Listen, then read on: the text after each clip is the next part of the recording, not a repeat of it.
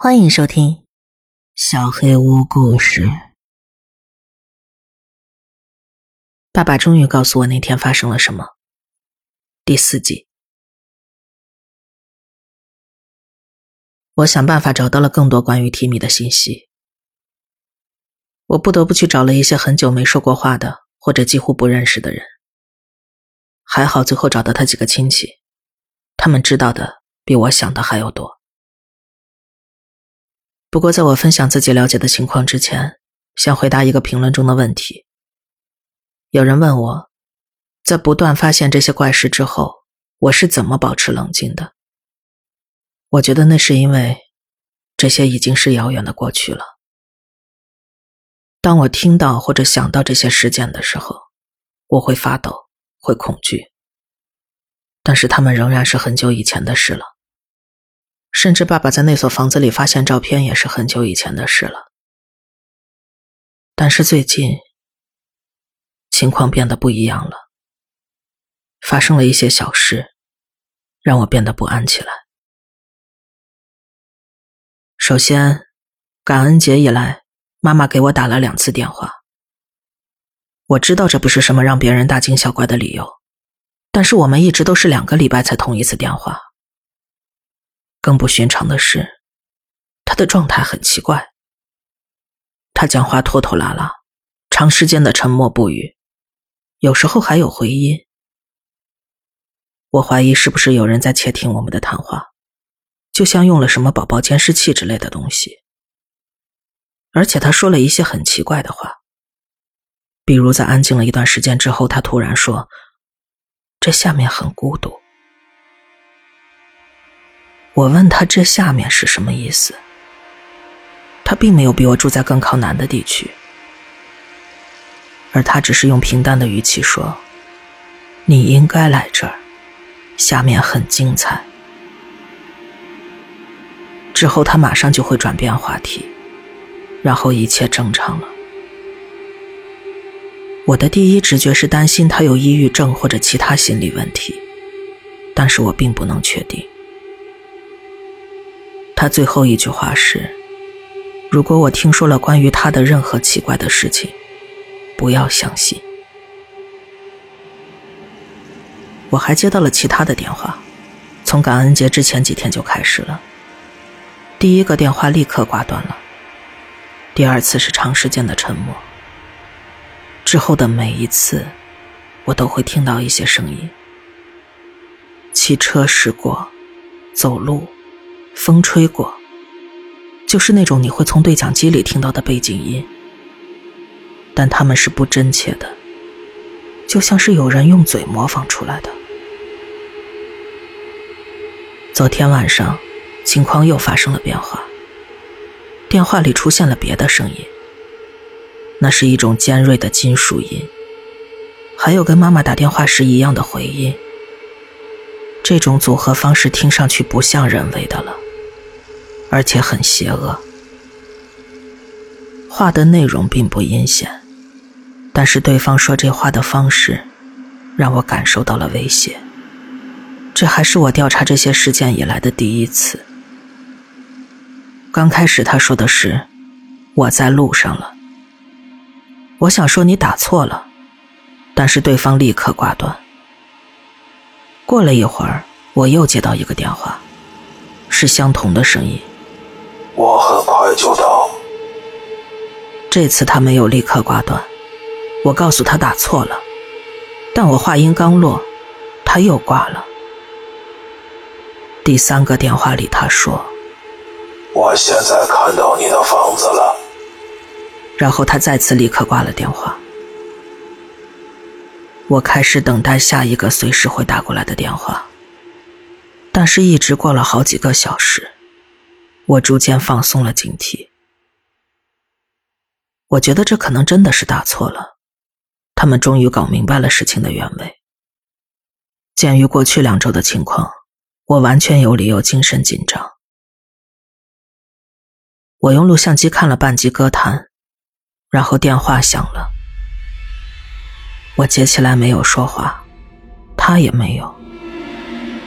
过了足有一分钟，他说：“我就在外面。他刚说完，我就听到前门传来声音。我不确定之前我是否有过同样惊恐的时刻。我没有枪，但是有一把砍刀，所以我抓起刀走到了门前。我打开了门，准备迎接建筑工地上见过的那张面目可憎的脸，或者更糟糕的情况。但是，门前站着的是我爸爸。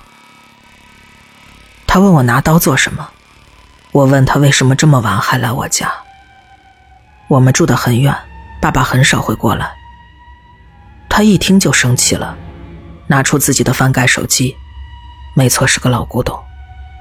然后给我看了一条短信，很显然是我发过去的。短信上我说：“请立刻过来，情况紧急。”我告诉爸爸这不是我发的，我没有给他发过任何短信。我从来没跟爸爸撒过谎，所以我的话是有分量的。他相信了我。不过说实话，我很庆幸那一刻出现在门口的是爸爸。我们一起喝了一杯，然后他说要回家了。在他离开之前，我问了几个关于提米的问题。他不太愿意谈这个，但我还是会把他告诉我的说出来。弗罗拉失踪之后，他们的妈妈明令禁止再跟提米有任何往来，这正合爸爸的心意。不过，爸爸告诉他妈妈，提米不可能是凶手，因为他那时候在海曼杂货店见过他。他妈妈说，那个男孩一直有些问题。他觉得，如果那天弗罗拉没有去他家，那他现在还活着。他说，在弗罗拉失踪的第二天，他看见一只鸽子飞进了房间。他想把鸽子给撵出去，却怎么都找不到了。爸爸告诉我，他妈妈只是太伤心了，而且这种超自然的迷信在当时还很普遍。我倾向于爸爸的看法。提米也没再主动找过爸爸或者马特。弗洛拉失踪之后，他开始独来独往。有时候他们会看到他一个人进出海曼杂货店，买很多的食物。对于一个小男孩来说，那些食物实在是太多了。他们再也没有说过话。对于提米的怀疑，还有他失踪的父母的担忧越来越多。警察在提米家附近进行了搜查，那毕竟是弗罗拉最后出现的地方，但是他们什么都没发现。后来大家要求警察搜查房子内部，他们没说有什么问题，也没说在那里发现了任何东西。传言说，提米的父母已经很久没有回过家了，而警察从房子里走出来时，脸色苍白，神情紧张。小镇上总有各种各样的传言，很难说清是真是假。提米被送到了一个小时车程外那个大镇子的远方亲戚家，他们说他很奇怪，他们也不喜欢他。他总是在晚上起来到处走动，有时候他会站在地板的通风口上，只是盯着那里看。他在亲戚家住了一段时间之后，他们开始听到他在半夜里自言自语。他们走过去想看他在做什么，但是周围并没有其他人。他们就开始观察他，他们发现。只有当提米站在通风口边上的时候，才会自言自语。有一次，他们还看到他蹲在一个通风口上。给我讲这些的是他的三表妹。说到这里时，他仍然感觉毛骨悚然，因为他确信，有一次他听到了另外那个跟提米对话的声音。他说那些通风口的宽度不超过半米。但他明确的听到了一个男人的声音随着空气传了上来。他说听不清对方说了什么，但是他听到了笑声，那笑声让他一路跑回被窝躲了起来。他说这可能只是个梦，但同时他又发誓说，看到过一根手指从通风口探了出来。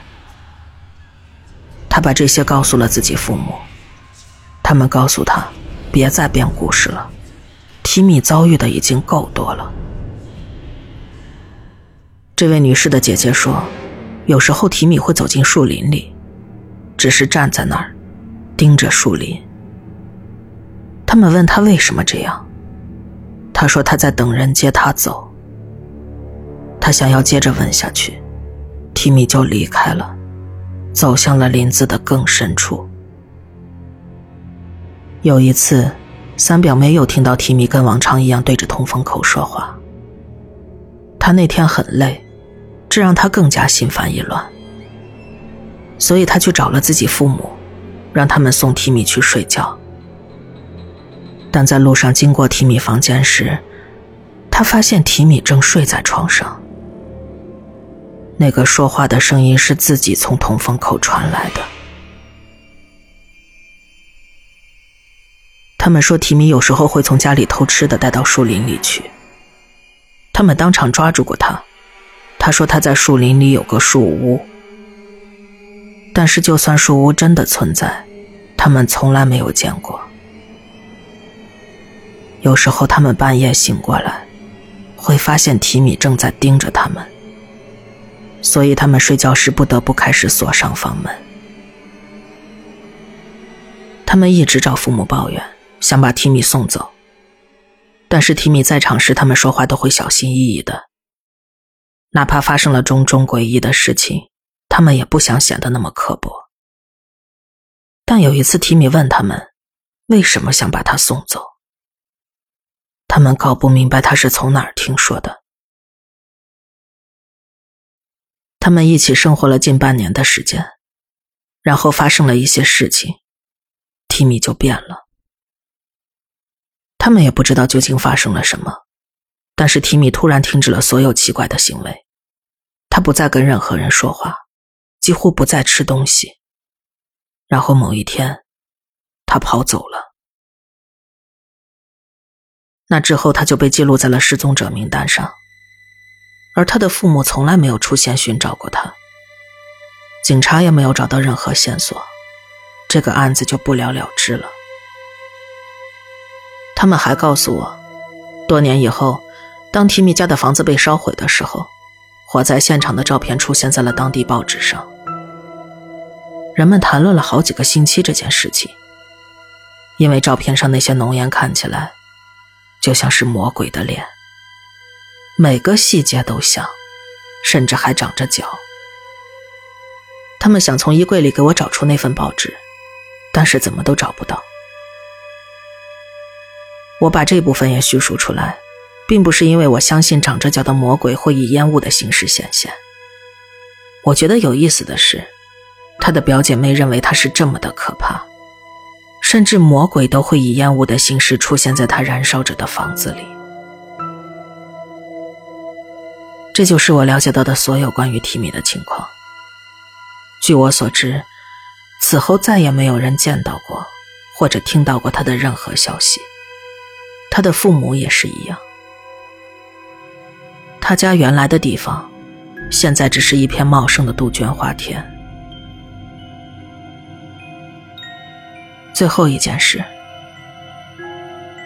昨晚爸爸离开的时候，我发现门外的邮箱盖子是打开的。我确信检查信件之后，我把它给关好了，所以我查看了一下，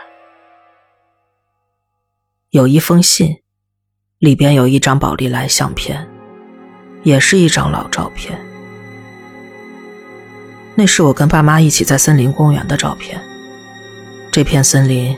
就是爸爸曾经长大的地方。房子大多已经不在了，海曼杂货店还在那儿，现在成了一个博物馆。照片中的我，大概四五岁的年纪。我已经不记得妈妈跟我们一起去过那个公园了。我不确定是不是爸爸找到这张照片，然后塞进了我的邮箱。但如果这是爸爸找出来的，他也不会费心给我带过来，他不会觉得这张照片有任何意义。我一直盯着那张照片，想弄明白这其中到底有何深意。我不明白自己怎么花了那么长时间才注意到他，在背景茂盛的灌木丛里，有个人蹲在那儿，盯着我们。他的脸很模糊，我看不清他的长相，也无从分辨他的表情。但是我有一种若有似无的直觉，这个直觉非常的明确，他想要伤害我们。我不想太过危言耸听，发生在我身上这些怪事，可能都有一些合理而且无辜的解释。可能我只是紧张过头了。我仍然想要弄清楚所有的真相，但我的调查陷入了一个死胡同。不过我会让你们知道更多的。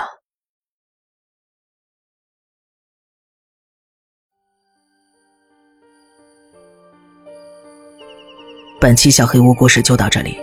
如果你做噩梦的话，没有关系，我会来把它吃掉的。我是小黑屋的墨，那我们梦里再见了。